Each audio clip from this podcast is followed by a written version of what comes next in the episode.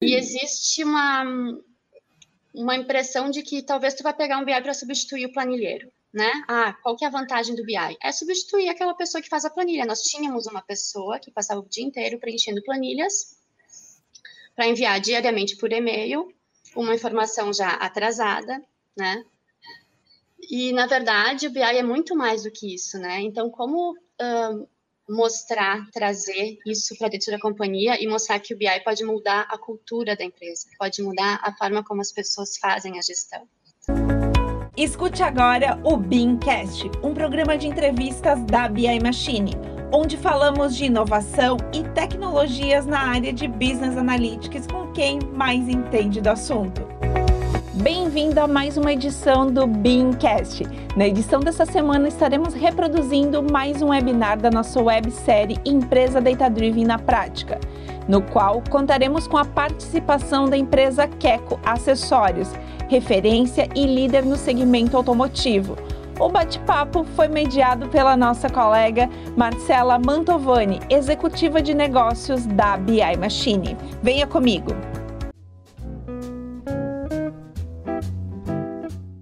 Obrigada por ter se inscrito em mais um webinar aqui da BI Machine, é, mais uma websérie Jornada Data Driven, onde a gente vai conhecer hoje o case da Queco Acessórios, lá de Flores da Cunha. É, muito bem-vindos, Lilian e Tamar, aqui também meu colega Gustavo, que atua na área de projetos. Por favor, é, se apresentem aí para o nosso público antes da gente iniciar é, o primeiro bloco aqui com as informações desse projeto. Ok. Bom dia. Bom dia a todos que estão nos ouvindo. Obrigada, Marcela, Gustavo, pelo convite. Então, eu sou Lilian, eu trabalho na área de marketing da Queco há 18 anos.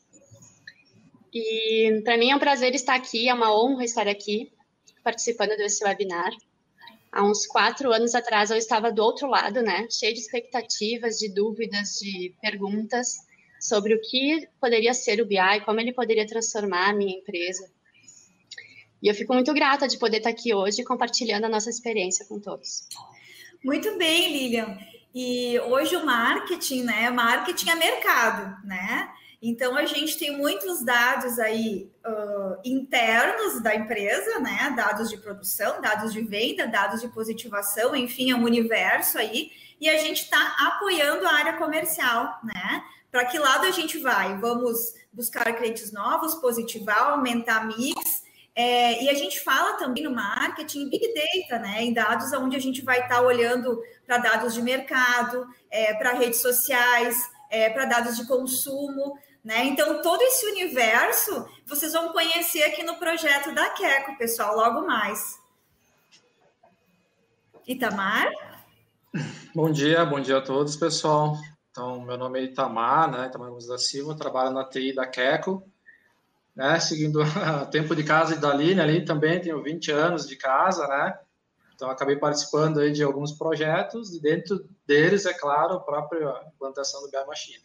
Eu espero contribuir com alguma coisa durante né, esse webinar aqui e passar a nossa experiência de como foi essa jornada e como está sendo, né? E obrigado pela, pelo convite também. Muito bem, Tamar. É, pessoal, a gente vai conhecer aqui um pouquinho de como foi o apoio da TI, né? Que é a nossa parte toda estrutural, é, para alinhar as extrações junto com o RP, o layout de dados, é, todo o projeto inicial, e, e, ele, Itamar vai explicar depois para nós é, como foi todo esse apoio né, para a construção é, dessa jornada. Tá? Vai ser muito legal aí ouvir a experiência de vocês. Legal, não, com certeza O colega Gustavo, pessoal, ele atuou no projeto aqui com a gente, tá? Pode se apresentar, dar um oi para a turma aí, Gustavo. Uh, bom dia, pessoal. Uh, sou o Gustavo Ouça, então, né? Trabalho há 13, quase 14 anos na Machine como consultor de BI. Tenho algumas especializações na parte de gestão de projetos, uh, na parte de implantação de analytics, né, e participei no início do projeto com, uh, com a Queco na implantação e na condução, né, da construção das extrações junto com o Itamar, definição de algumas regras de negócio junto com a Lilian e com a equipe, né, e fico bastante feliz de participar e espero poder contribuir também durante a nossa conversa aqui.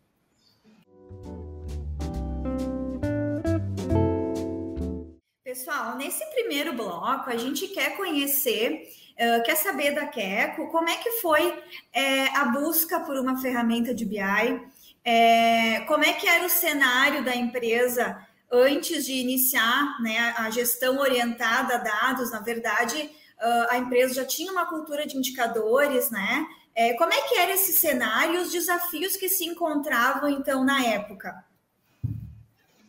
Ok. Então, a Keco ela sempre foi guiada por dados. Existia já essa cultura de usar indicadores e nós tínhamos muitas planilhas em Excel. E cada setor tinha suas planilhas. E esse é um discurso que eu ouvi muito quando eu participei de alguns encontros uh, da BI Machine, que é algo comum, né? Quando a gente tem muitas planilhas e cada um tem o seu uh, os seus, cada um tem seus arquivos, o meu número é certo, não é o teu, então era, o cenário da Keco era esse também.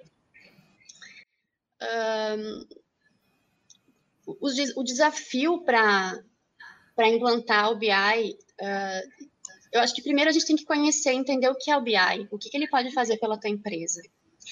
E existe uma, uma impressão de que talvez tu vai pegar um BI para substituir o planilheiro né? Ah, qual que é a vantagem do BI? É substituir aquela pessoa que faz a planilha. Nós tínhamos uma pessoa que passava o dia inteiro preenchendo planilhas para enviar diariamente por e-mail uma informação já atrasada, né? E, na verdade, o BI é muito mais do que isso, né? Então, como uh, mostrar, trazer isso para dentro da companhia e mostrar que o BI pode mudar a cultura da empresa, pode mudar a forma como as pessoas fazem a gestão. Então, uma, da, uma das das nossas frustrações é que nós queríamos que os, os vendedores trabalhassem por meta de vendas. E a gente não conseguia implantar essa cultura. Pô, eles não brigam por meta, uh, eles não esquecem de olhar a meta. Quando a gente implantou o BI, isso aconteceu naturalmente. Porque quando tu tem um número disponível, tá todo mundo olhando para o mesmo objetivo e tu, tu te empodera daquele assunto, né? Então, a, uma das conquistas pós-BI. A gente começou a trabalhar por meta, os vendedores começaram a trabalhar por meta. Então, a, acho que um dos desafios foi como convencer de que o BI é mais, mais do que a substituição de um profissional. Muito bem, Lilian. Essa é uma pergunta que eu, que eu uh, ouço com frequência, né, quando eu estou negociando com as empresas, com os clientes.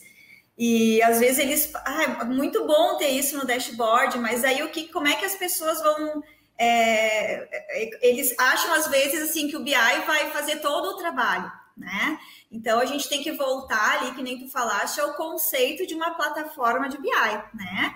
Uh, não é simplesmente automatizar o planilheiro, né, Itamar? A gente vai entender o que, que é importante para a empresa avaliar, né? Como é que eu vou olhar para aquele painel e saber como está o meu negócio? Como é que eu vou avaliar a performance? O que, que é o ideal? Então a gente vai construir isso, e claro, saindo de um cenário onde a gente tinha muitos reportes e planilhas, né? É, é, a gente vai deixar de trabalhar um pouco no operacional e vai ter o número disponível, né? O número ali online, conectado com, com a operação de vocês e agora eu tenho mais tempo para trabalhar no estratégico. Então a gente tem aí, acho que dois grandes ganhos já, né, Itamar? Uma, a segurança do dado e o dado unificado, né? Tá todo mundo falando do mesmo valor do faturamento, né? Do, do que, que é, o que, que é o faturamento dentro da empresa. Bom, a contabilidade tinha uma visão, o comercial tinha outra, né? Então esse é um cenário que eu encontro bastante. É, Itamar, tu pode falar um pouquinho aí para nós? De como foi esse apoio inicial ali para a área da, da Lilian, para estar tá construindo as visões, para estar tá definindo o que, que a gente ia trazer para o BI, né, Lilian? Porque acredito que continuam ainda algumas visões em planilhas. Se, não, se eu estou correta, aí me, me fala. Pouco. Acho que, não sei, o Itamar deve saber em outras áreas, mas no comercial eu acho que é bem pouco. É. é tá tem... tudo dentro do BI. Tem algumas áreas que ainda usam, que também. Eu, eu nem sou contra o Excel, eu não. Eu acho que ele pode continuar coexistindo com o, com o BI, contanto que a gente esteja falando do mesmo número. Né? Acho que isso que é importante. Uh, essa discussão de meu número está certo ou o teu. Então, o que, que aconteceu na Queco que, que, teve a nosso favor?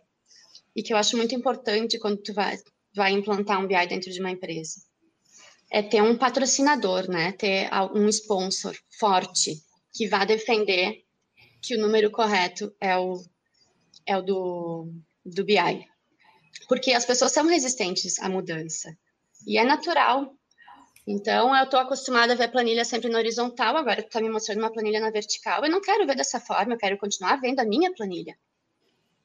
E esse meu número faz mais sentido para mim. Então, mas quando tu tem uma, uma, um, a direção do teu lado que diz, não, esquece a tua planilha, porque o número que eu considero é o que está no BI, aí tu já tem meio caminho andado para implantar o BI e quebrar essas resistências, né? Certo.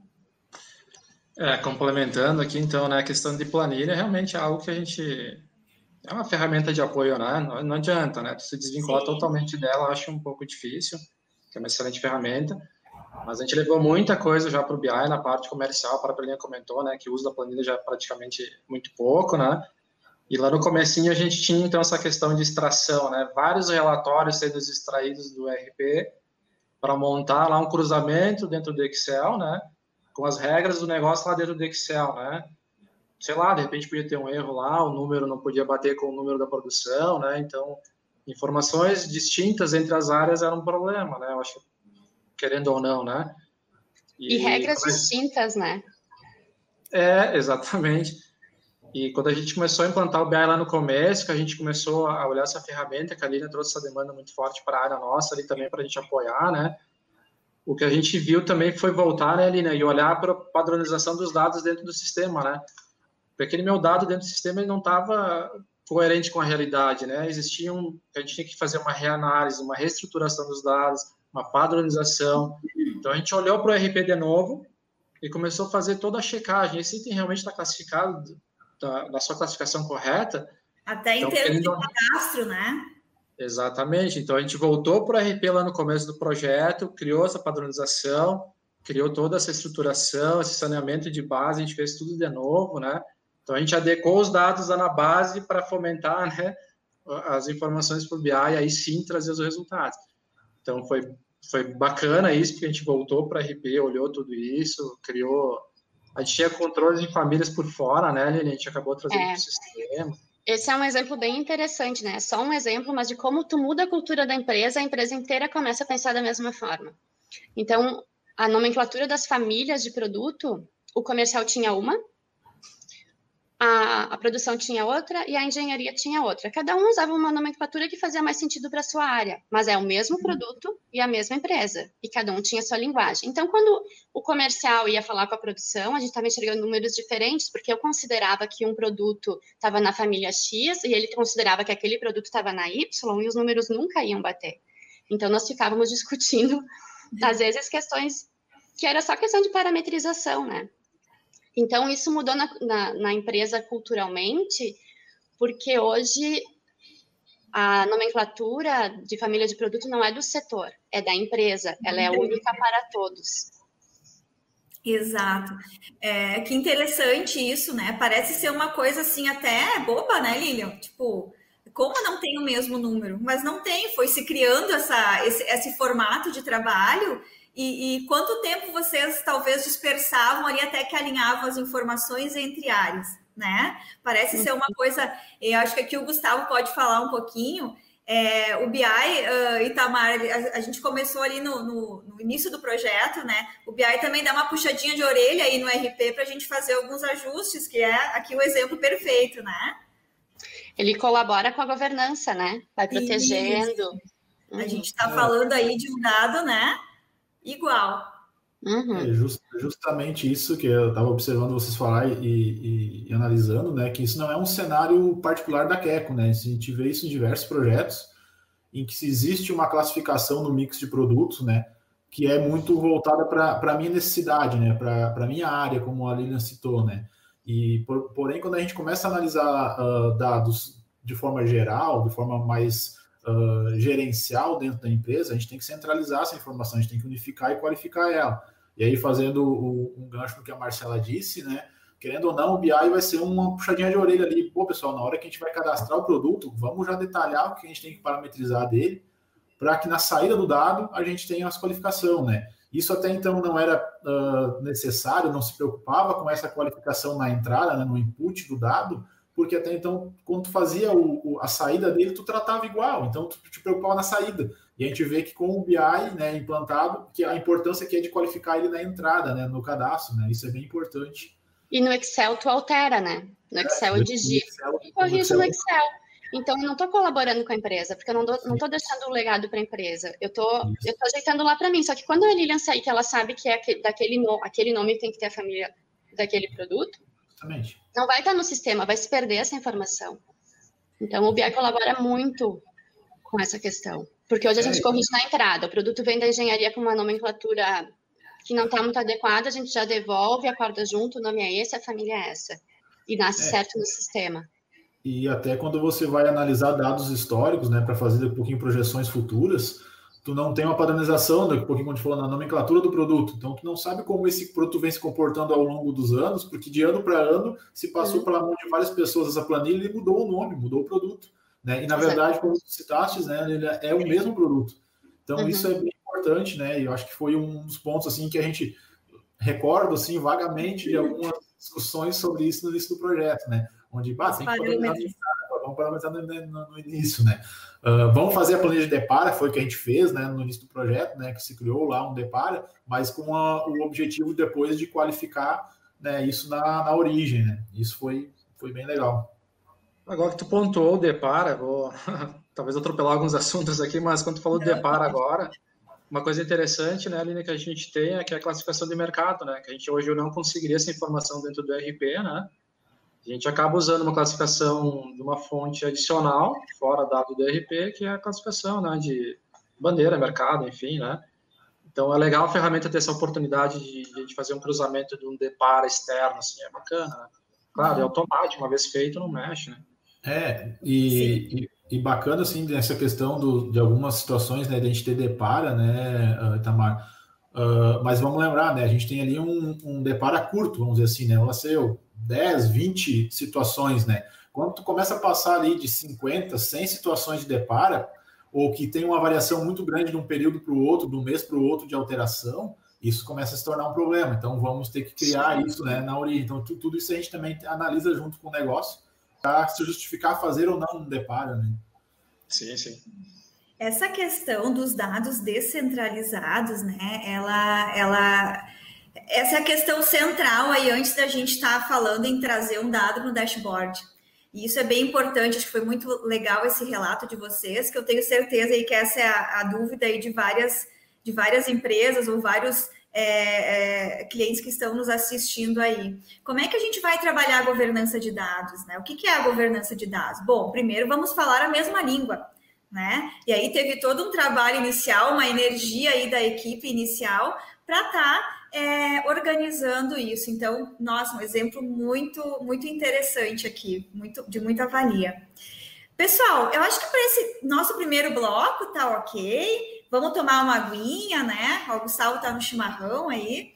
É, já vamos iniciar aqui no segundo bloco em seguida, falando aí um pouquinho, então, legal. Agora a gente passou para um modelo orientado a dados. A gente já construiu os nossos dashboards, já trouxemos a maioria das demandas é, de informações gerenciais é, para o BI, para a plataforma. Agora a gente quer que a Lilian e o Itamar contem para nós como eles pensaram. A Lilian vai nos mostrar alguns dashboards aqui, como isso tem facilitado a vida da equipe. É, Lilian, vocês usam hoje o, o, mobile também, vocês usam o link na, nas telas aí nas Smart TVs para compartilhar informação. Conta para nós aí, agora a gente está no momento orientado a dados, a gente já fez aí boa parte do projeto.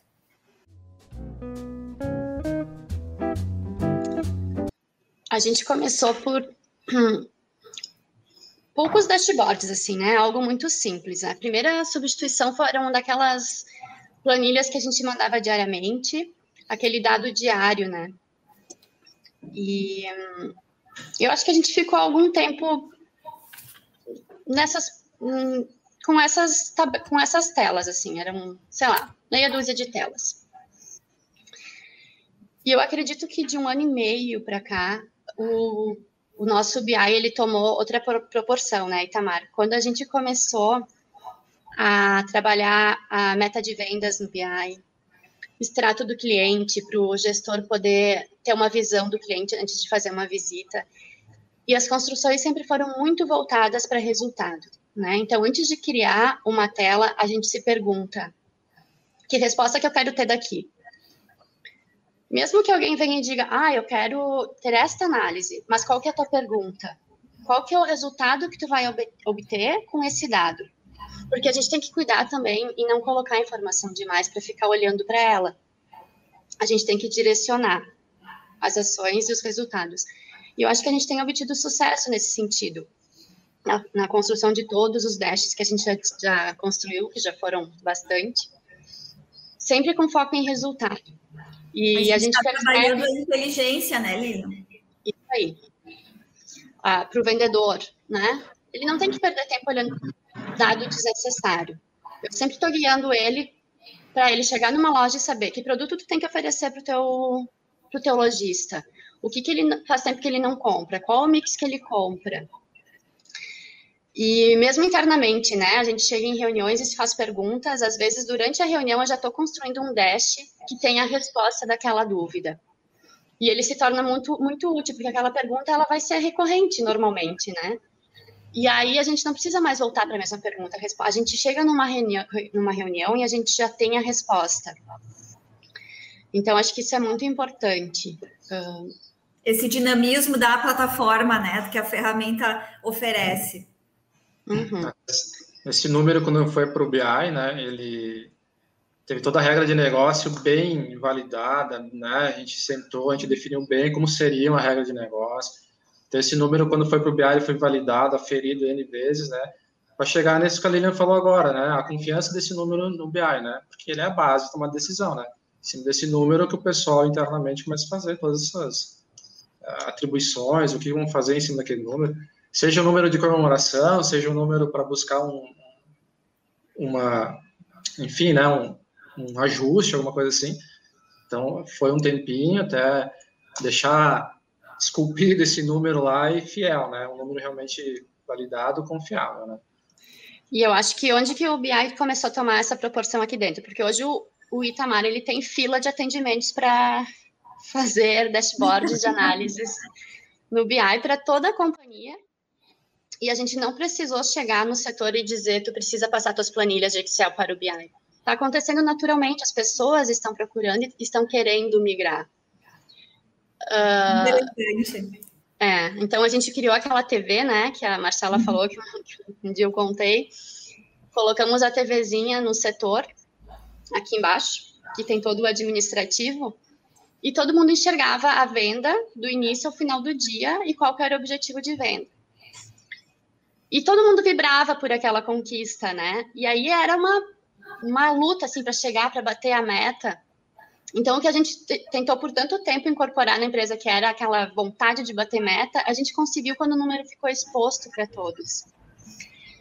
E eu entendo que as pessoas se sentiram pertencentes àquele objetivo, né? É, tudo dá uma sensação de pertencimento, de autonomia. Eu estou enxergando para onde eu tenho que ir.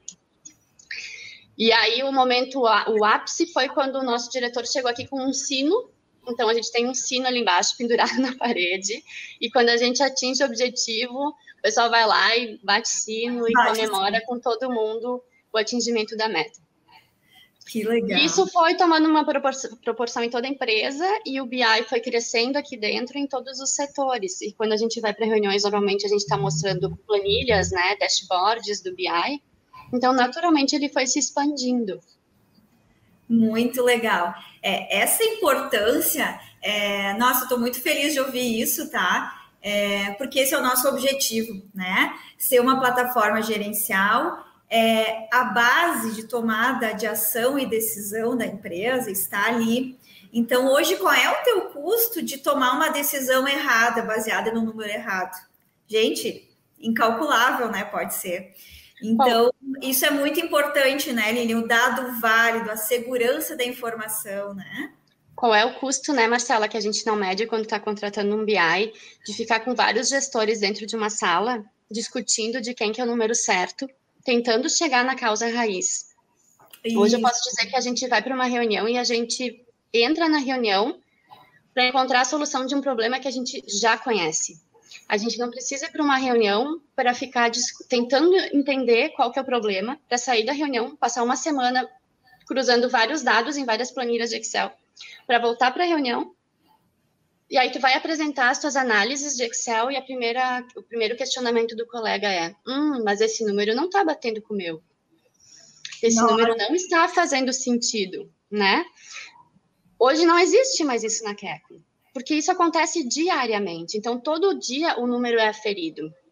E todo dia o número está exposto. Então, se alguém tem algum questionamento, ele é feito durante o, durante o dia. E quando a gente chega na reunião, tá todo mundo todo mundo já feriu aquele número, né? Todo mundo já uh, validou. Conhece a realidade do que, que a gente vai falar, né? Eu acho que tanto para entender, que nem o Itamar falou ali, para comemorar o número, né? Ou não, olha só, hoje é o dia 20 do mês, a gente tem aí 10 dias para trabalhar ainda e a nossa performance da meta não está legal. Vamos mudar a rota? Vamos discutir isso? Vamos refazer o caminho? Então, a gente hoje tem um tempo hábil para trabalhar isso, né?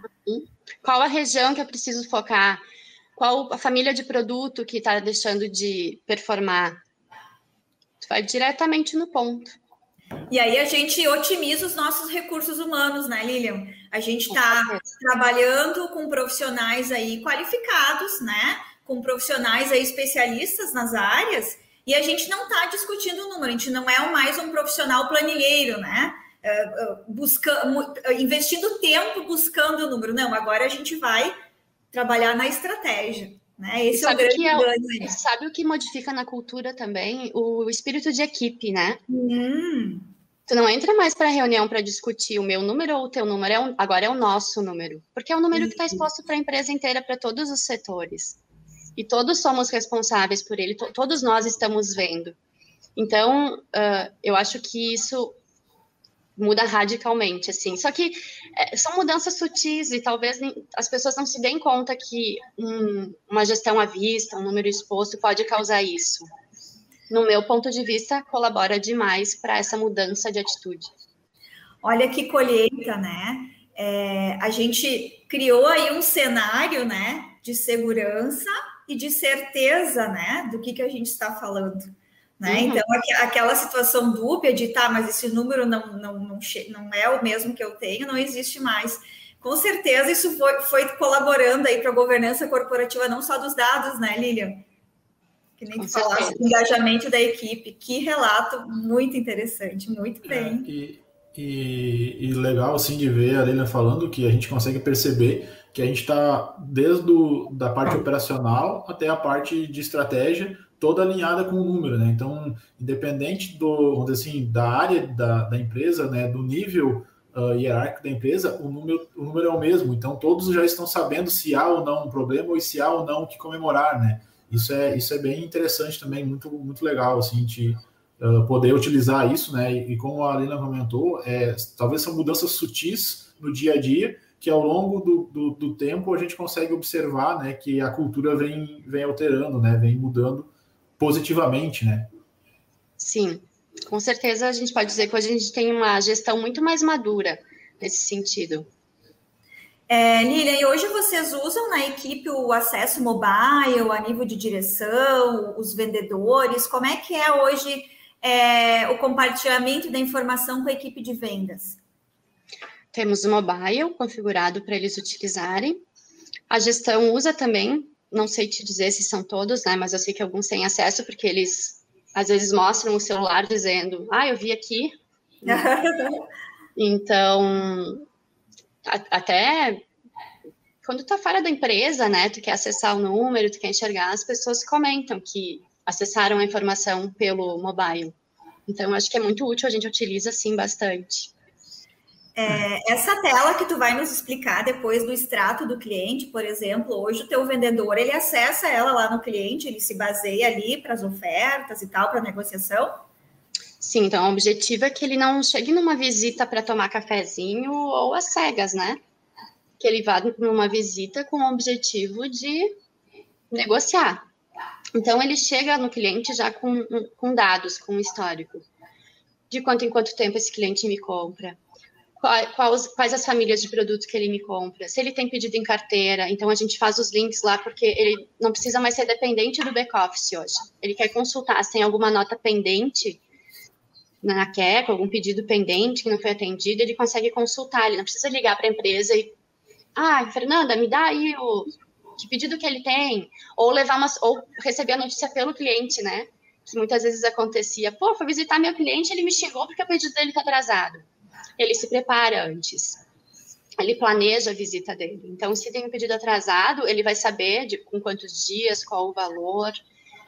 Ele chega numa visita muito mais estruturado, com muito mais segurança. Que aí ele uhum. consegue se defender e gerar negócios, né? Com certeza. Então, a gente está falando aqui de ganhar escala também, né, Lilian?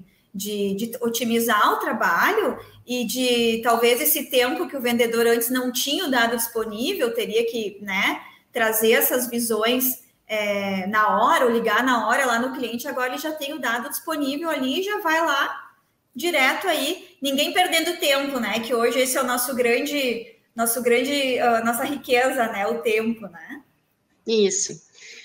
Então, nessa tela vocês estão enxergando a primeira parte, né, do extrato do cliente, onde a gente permite até que ele faça um plano de crescimento como cliente, porque eu mostro quanto que ele vendeu até hoje, quanto que ele comprou no mês, eu mostro a tendência de venda desse cliente no ano, se ele vai superar o ano anterior ou não, se ele tem cotações em aberto, há quantos dias que ele está sem faturar. Nessa tela de pedidos em casa, então ele consegue ver se ele tem pedido pendente em casa, na fábrica ou não. E aí ele vai ter um link para enxergar que pedidos são esses. Ele tem um histórico de faturamento do cliente mês a mês para entender qual que é o comportamento de compra desse cliente. Ele tem um histórico dos anos anteriores para ver se esse cliente cresceu em compras com a gente. E aí, não, tá, não vai aparecer ali, mas mais para baixo a gente traz para ele, então, a abertura de compras por produto. O que, que ele compra? O que, que eu posso oferecer para ele que ele não está comprando hoje de mim? E basicamente nessa tela é isso, mas já dá muito subsídio para ele fazer uma visita. Com certeza, já tem todo o cenário, né? A vida do cliente na empresa e como é que está o status dele aí em relação aos produtos, né? Sim, é uma fotografia geral do, do cliente, né? Não precisa entrar no sistema, tentar descobrir, montar planilha, puxar um relatório, agora puxar outro. Ligar para alguém, né? Muito prático. Uhum. Que legal. Muito bom. Aqui a gente tem uma visão também uh, de uma das inteligências de descontos, né? Isso, nossa política comercial ela trabalha com um desconto por volume de compra e por mix de produto. Então a gente dá, tem, se o cliente uh, uh, consegue atingir X volume de compra, ele tem um percentual de desconto. E se ele não atinge, no semestre seguinte, esse desconto é alterado. Uhum. Então, nós criamos um dash para que o, o nosso vendedor consiga trabalhar ao longo do semestre com o cliente para que ele não perca desconto. Isso não gera surpresa para o cliente, né? E nem para o vendedor. Para a gente chegar no final do semestre e dizer para ele: olha só, Fulano, o teu cliente vai perder desconto porque ele diminuiu as vendas com a gente. Uhum. Então, ele está enxergando isso durante todo o semestre e ele consegue, desde o início, trabalhar com ele. Então, ele enxerga ali no primeiro quadro qual que é o desconto que ele tem por volume hoje. E no quadro ao lado, ele enxerga uma previsão de desconto. Então, ele está vendo que se o cliente continuar trabalhando com esse volume de, de, de compras, ele vai atingir, ele vai conseguir manter ou não o desconto dele. E no quadro de baixo tem análise do desconto por mix. Então, de novo, a gente traz para ele o desconto que o cliente tem atual. E no quadro ao lado, uh, separado por família de produto, quanto que ele está comprando, quanto que ele comprou no semestre anterior, se ele está crescendo, porque para ele ganhar o desconto por família, ele tem que crescer 5% em cada família. Uhum. E aí, na última linha, eu digo para eu digo para o meu vendedor: o teu cliente tem que comprar X peças de capotas marítimas para conseguir manter o desconto, ou para ganhar um, 1% de desconto a mais. Sim. Então, ele, ele vai olhar esse painel, ele vai ver ali na última linha quanto falta comprar. Hum, falta comprar uh, 100 capotas no semestre. Ah, e daí ele faz a conta, divide, faltam quatro meses, divide por quatro, ele tem que comprar 25 capotas por mês. Pô, vou trabalhar com esse cliente, planejar com ele uma compra de 25 capotas mensais, para ele conseguir manter o desconto dele ou conquistar um novo desconto. Então, eu considero esse, esse Dash bem importante, uma ferramenta de vendas bem importante para o gestor para a equipe. Que interessante, né? E assim, hoje tu dá todo o subsídio, né, de informação para que os negócios aconteçam, né? Então, isso, a gente procura dar o direcionamento, né? Isso. Então, alinhado eu falei. Tu vai numa visita, tu cruza todos os dados e tu vai lá sabendo o que que tu vai oferecer para o cliente, o que que tu vai, como que tu vai ajudar ele a melhorar a performance dele. É um trabalho de gestor mesmo, né? Não é mais tirador de pedido, ele é um quase um consultor. Exatamente, que interessante. E, e Tamara, como é que isso era feito antes de, de trazer para o dashboard? Vocês extraíam relatórios? Era nas, nas planilhas com fórmulas? Como é que tu fornecia esses dados para a equipe de vendas?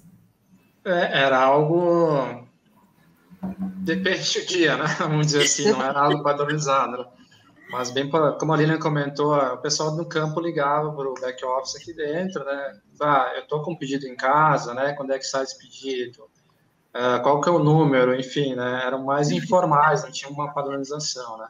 Claro que o pessoal disparava, né? Alguns relatórios por e-mail, né? Anexados, planilhas de Excel, mas geralmente é isso, ou era ligação ou era e-mail, né? São as duas formas principais ali que o pessoal tinha acesso à informação antes, né? Sim. Agora com o mobile, como tu comentou antes, né, é muito fácil, né? O cara em casa, seis da manhã acordou, sei lá, né? Dá uma olhadinha no número lá, né? Seja ele para vir para o trabalho já com a informação, seja o cara do campo já para visitar um cliente, né? Café da manhã, já vou olhar aqui, né? É, tu sabe que hoje faz parte, né? Uhum. Tá no dia a dia, né? E, então era isso, né? Nesse formato, assim. Muito bem. Tu tem mais alguma, alguma inteligência para nos contar aí, Lilian, como é que foi que vocês estruturaram? Tem mais telas? Aqui. Essa eu considero importante também. Uh, os nossos gestores, eles são remunera eles têm remuneração variável. Sim.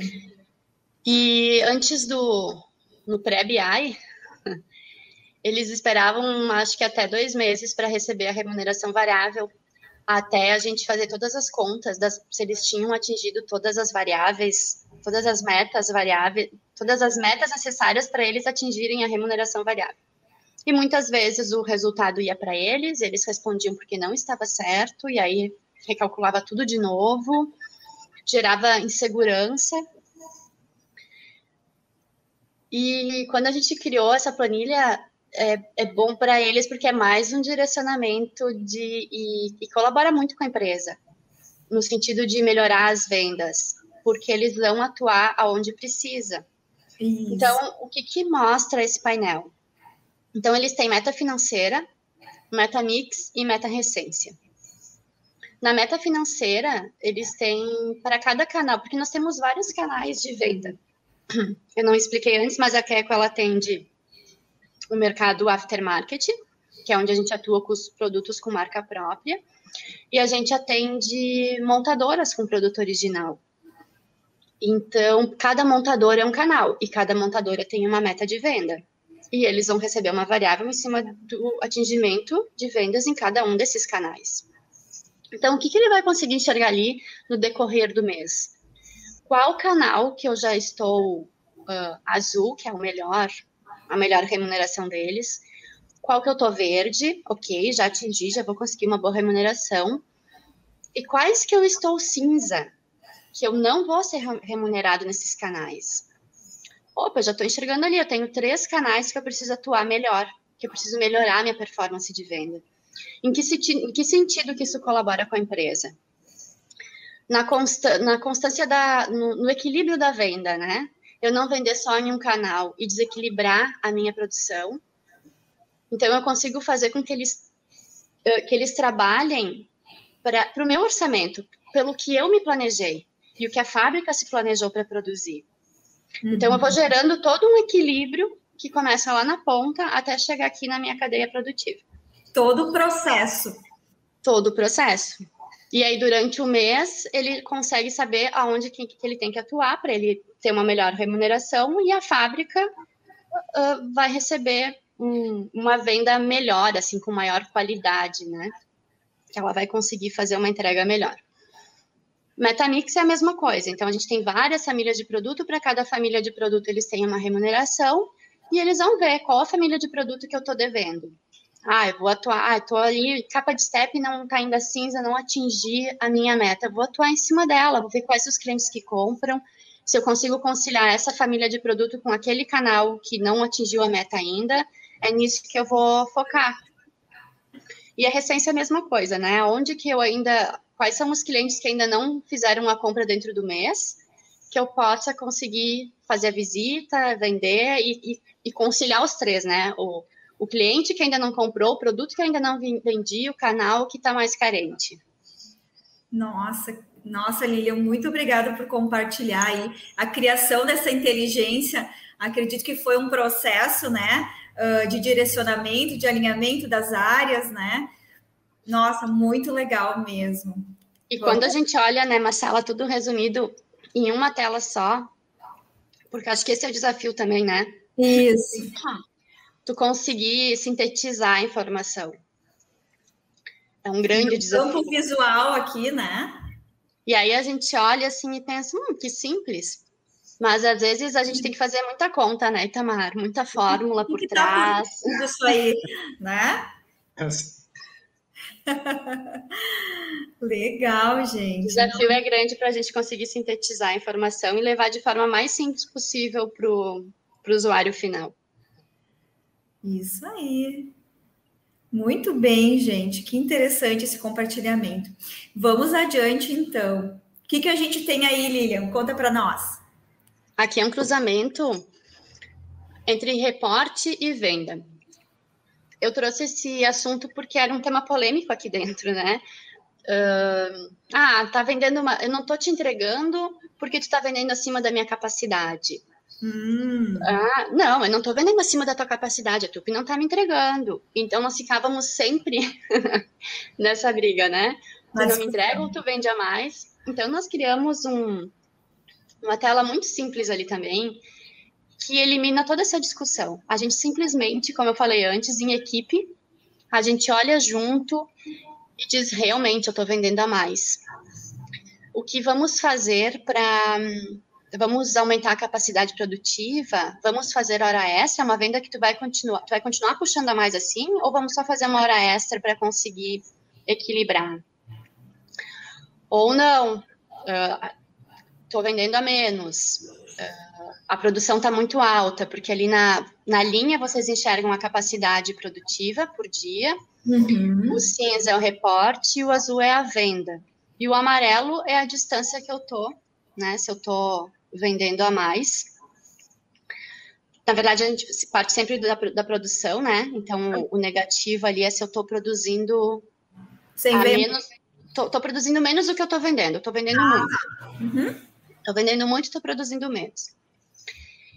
E acontece também de eu vender menos do que eu tinha me proposto e a produção continua aqui, produzindo a quantidade que a gente tinha planejado. E quando a gente enxerga já esse, esse painel, a gente já vê, olha, a gente está indo num ritmo que vai aumentar o estoque, vocês não estão puxando bem. Vamos fazer uma promoção? Uhum. Vamos diminuir a capacidade produtiva? Então, de novo, né? Três gráficos que minimizam muito a discussão e a gente trabalha focado no resultado e na solução do problema em equipe. Isso é um alinhamento de comunicação entre áreas, né, Lilian? E a gente vai estar tá trabalhando aqui vários recursos, né? Estoque parado, dinheiro parado não é bom, né? É, vender sem poder entregar também não é bom, o cliente vai ficar insatisfeito. Então a gente está buscando um cenário ideal com vários esforços e analisando o mesmo número. Muito bom. É, e aí tu vai me dizer, né, Marcela, ah, mas isso aí tu consegue, tu tira no Excel. Sim, eu tiro, mas eu vou estar tá sempre com a informação do passado, né? Eu vou estar tá sempre uhum. chorando o leite derramado. e eu vou entrar na reunião e eu vou começar uma discussão do zero.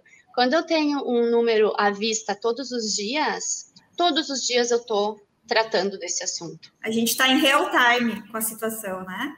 Uhum. Muito bom. E só por curiosidade, olha só como a gente saiu lá da, da implantação que era só comercial, né?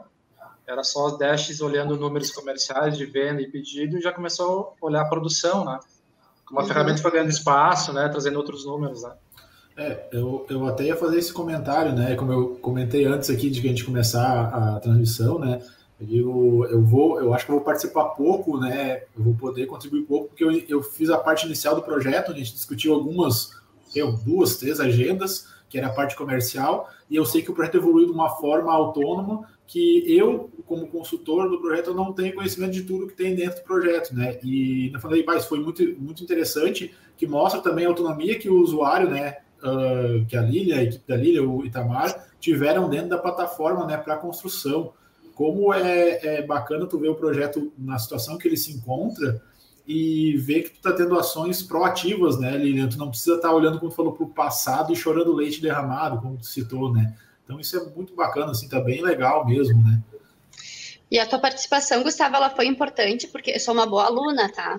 Então tu me falou, falou algumas coisas que eu anotei e que foi o que eu já falei antes. Uh, menos informação direcionada para resultado. Então, quando a gente com, começou a construir os primeiros dashboards, tu perguntava, mas por que que tu quer? Mas qual que é o objetivo? Sim. Cuidado com a quantidade de informação que tu vai colocar aqui. Não deixa muita nossa, coisa. Me lembro da nossa folha 4, né, que eu dizia para ti, Lilian, se não cabe numa folha 4 numa página, a segunda tu já não analisa mais. Fica na primeira tela. Né? Então, acho que isso aí foi. De certa forma, fico, fico bem, bem feliz de ver que, bah, como vocês evoluíram legal mesmo. Está muito bom o projeto. Pessoal que está nos assistindo aqui, só para fazer um rapport, o Gustavo é nosso consultor de BI, né? Ele tem aí uma experiência com a BI Machine já há mais de 10 anos, né, Gustavo? Já é o patrimônio aqui. É, fechando e... quase 14. É. é um colega muito experiente. E esse é o nosso grande objetivo como fornecedor de uma, de uma plataforma completa para análise de dados. A gente vai estar tá, é, apoiando é, vocês na construção das visões, a gente vai estar tá questionando, vai estar tá estruturando o projeto com vocês, a gente precisa dessa proatividade e nosso grande objetivo é tornar a empresa autônoma para seguir sua jornada. Né? Então, ali o Itamar trouxe para nós essa visão, é, as outras áreas também começaram a ver, a Lilian também comentou antes, né? Então a gente vai para uma reunião, tá falando de alguma coisa, peraí, eu já vou construir essa análise, em um minuto ela tá pronta, porque isso já vai ser ponto daqui para diante de questionamentos também. Vamos trazer isso para o nosso dashboard. Então, esse é um momento muito interessante de alinhamento da gestão, né? E um dos pontos que nos fizeram escolher a BI Machine, que nos, toma, que nos fez tomar a decisão, né, e optar pela BI Machine, foi justamente esse de que nós seríamos autônomos, né? Então, desde o início, a BI sempre disse: não, a gente não quer ficar dando consultoria para vocês. Fiquem tranquilos, porque vocês vão conseguir tocar o projeto sozinhos, por conta. Claro que um profissional de marketing como eu, sem uma TI forte como eu tenho, eu não teria ido tão longe, não, não teríamos ido tão longe sozinhos. Eu consigo ir longe porque eu tenho a TI me dando suporte. E no primeiro MDX que eu esbarrei já já congelou, né? Mas nós sim conseguimos ser autônomos. É, é, o Itamar acho que pode contribuir aí no início do projeto, né? Nessa sincronia toda, né, Itamar?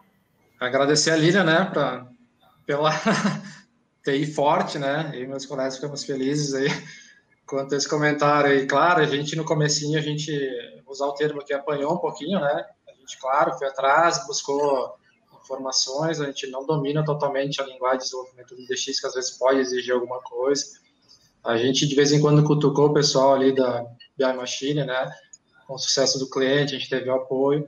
E a gente foi, né? Foi aos poucos aprendendo a usar a ferramenta e foi, foi né, crescendo o uso dela. Hoje, realmente, a gente já consegue uma autonomia bem legal, a gente se vira aqui já, né? Muito bem, pessoal. É, nossa, que explanação interessante, de muita contribuição aqui para quem está nos ouvindo, né, para saber como é um projeto na prática. E, pessoal, vamos falar um pouquinho agora nesse próximo bloco de quais são os próximos passos da Queco. Né? A gente já está em um momento orientado a dados. É, como é que vai seguir? A gente vai estar tá ampliando o projeto para as demais áreas?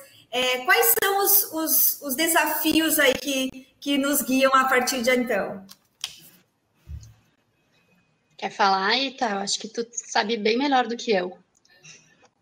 Vou, vou pegar teu gancho de antes, lá referente à fila, né? Então, ah. realmente, né, a gente começou a implantar no comercial, já ganhou força, corpo na parte de produção, a gente já está usando na parte de custo, né, controladoria, e a gente já está com fila de implantação, a gente já quer ver começar a ver performance logística, a gente já quer ver outros números de produção no próprio comercial. Então, a gente tem uma demanda grande já da própria ampliação do uso da própria ferramenta, né? Então, isso vai provavelmente ao longo de um bom tempo aí a gente construindo dentro disso, né? E, claro, a gente sempre vai estar buscando no mercado. Tu comentaste, de repente, outras soluções, inteligência artificial, alguma coisa assim, é tendências também, né, com o tempo. Mas usando BI Machine como ferramenta, o BI num todo, com certeza é só expansão, né? Hoje a gente não consegue trabalhar sem ferramenta, ela já virou essencial aqui dentro, né? E veja assim, né, Aline? Eu acho que não, não viveríamos mais sem, né? Não viveríamos mais sem o BI, já estamos implantando o CRM e outras ferramentas estão vindo, a tecnologia veio para ficar e ela colabora muito com o resultado. Isso, e aí a gente vai integrando todas essas bases, né? Na BI Machine, eu acho que é bem importante também a gente frisar aqui, é, a nível de governança, que as informações estão todas com vocês, né? Então, a direção quer uma informação, é, os gestores querem uma informação, a gente tem ela centralizada na plataforma. Né? Não vai estar tá aqui, ali, lá, e, e, se a pessoa sai da empresa, ou se acontece alguma coisa, é, se muda o cenário, só um pouquinho. A gente tem o dado todo com a gente, a inteligência está aqui, né? Então, acho que isso é o grande ganho de tempo, de segurança, e esse alinhamento da gestão, a maturidade, é, esse resultado é um exemplo aí para nós, tá? Como eu, comentei ali no início, Lilian, quando a gente estava aqui trabalhando a websérie, né? nossa, o projeto da Keco nós temos que trazer aqui para o pessoal conhecer, porque realmente é uma referência aqui muito comentada pela nossa equipe também, tá? É, autonomia, é, isso exige aí um alinhamento muito forte, né? É, de objetivos, de gestão e de engajamento. E continua, né? E segue. E a gente colhe aí esse espaço, então essa colheita foi muito interessante. É, pessoal, podemos indo para as considerações finais, eu acho que a pergunta de um milhão de dólares, a Lilian já respondeu para mim, né? Porque a BI Machine, acho que foi bem interessante. Nós ficamos um bom tempo negociando, né, Lilian, conhecendo. Eu lembro que a Lilian visitou alguns clientes nossos para saber como foi a jornada deles, né? É, já trouxemos aqui vários cases também, a, a Rinaldi Pneus ali de Bento, a Martiplast, a Tabone, é, a própria Verdes Vales lá de Santa Maria. Então, a gente vem trazendo, compartilhando com vocês como tem sido essa jornada. E esse é o interessante, né? Como é, né?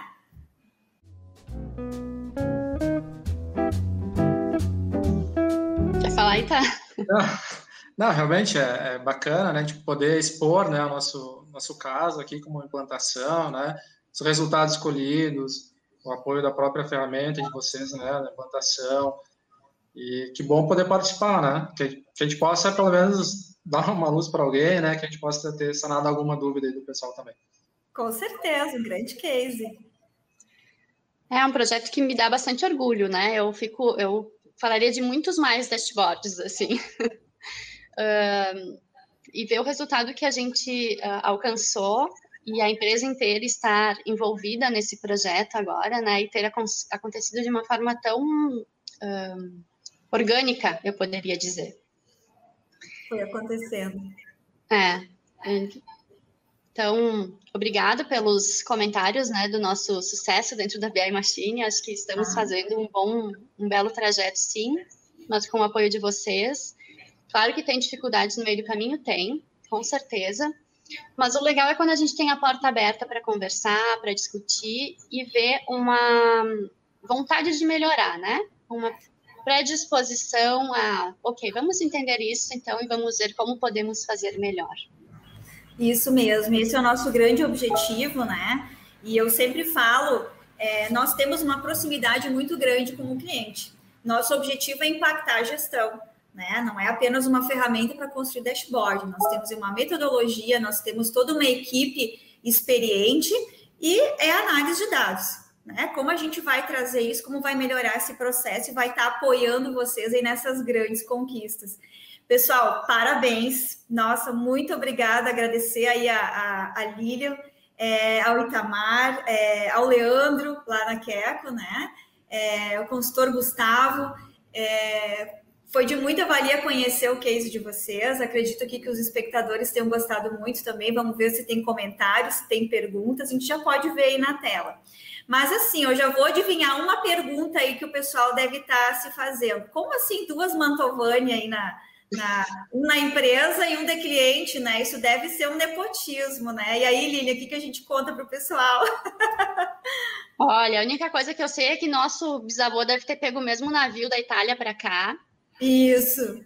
A gente deve ser parente, Marcela. A, a, gente deve ser parente, né? Porque os Mantovani vieram lá da província de Mantova, na Itália. É.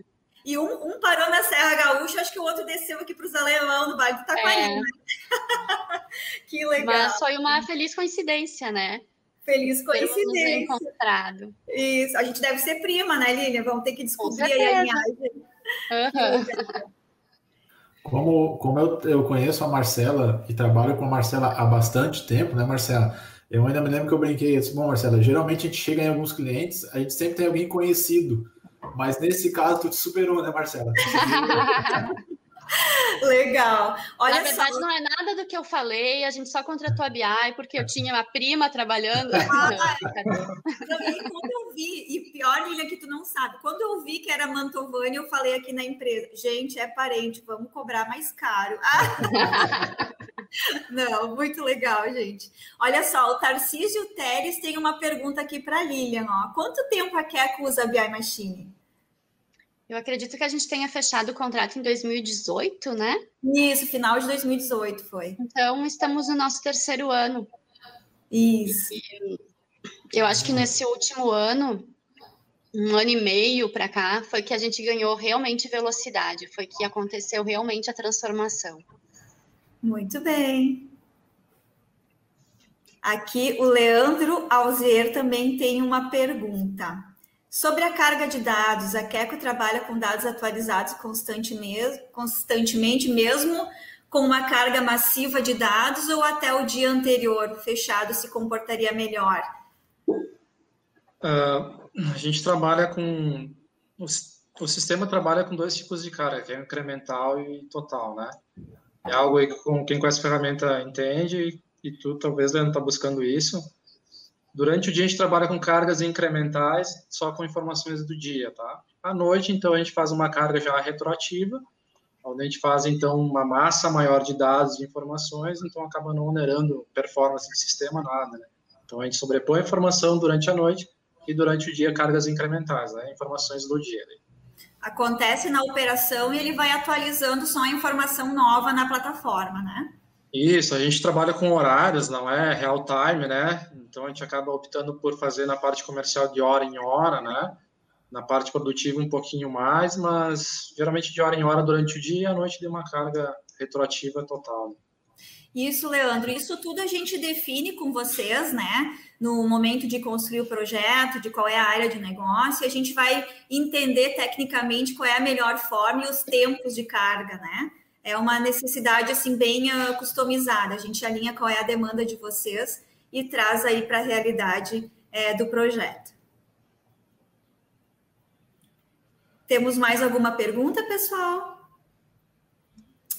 Patrick Rosa, nosso cliente lá da Bom Princípio Alimentos, muito bem.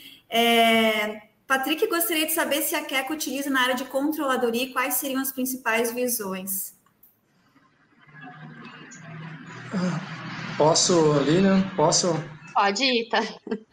Controladoria, controladoria, realmente olhando né, números fiscais e, e custos, ainda está né, a ser desenvolvido.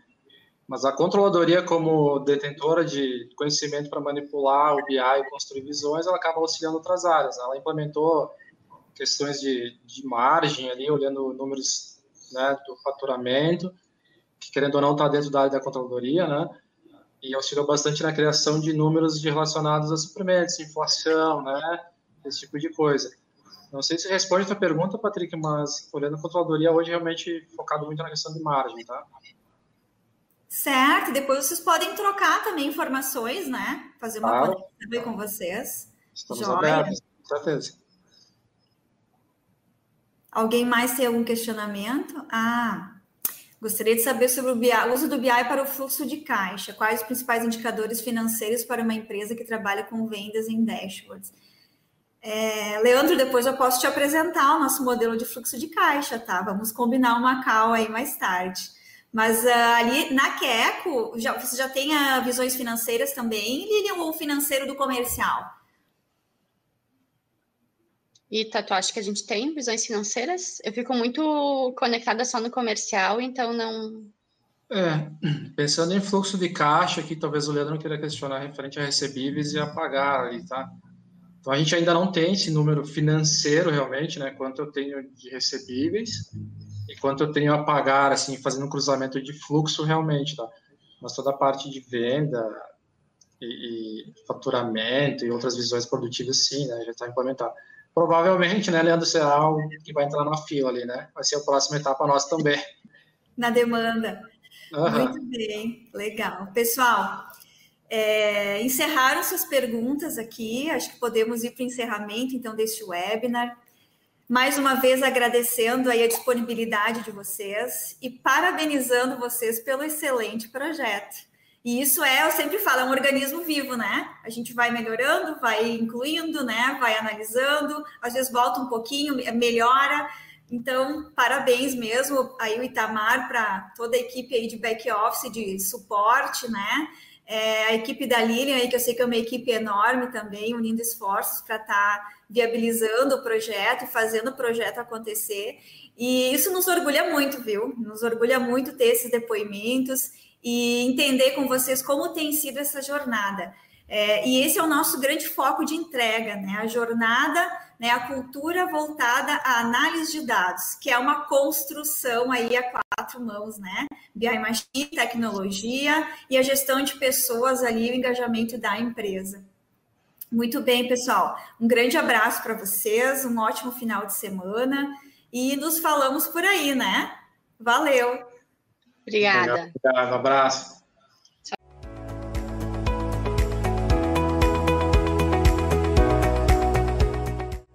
Gostou deste podcast? Não esqueça de curtir e compartilhar com seus amigos. E que tal continuar acompanhando os conteúdos da BI Machine em nossos canais de comunicação? Acesse agora o nosso site www.bimachine.com.br e confira.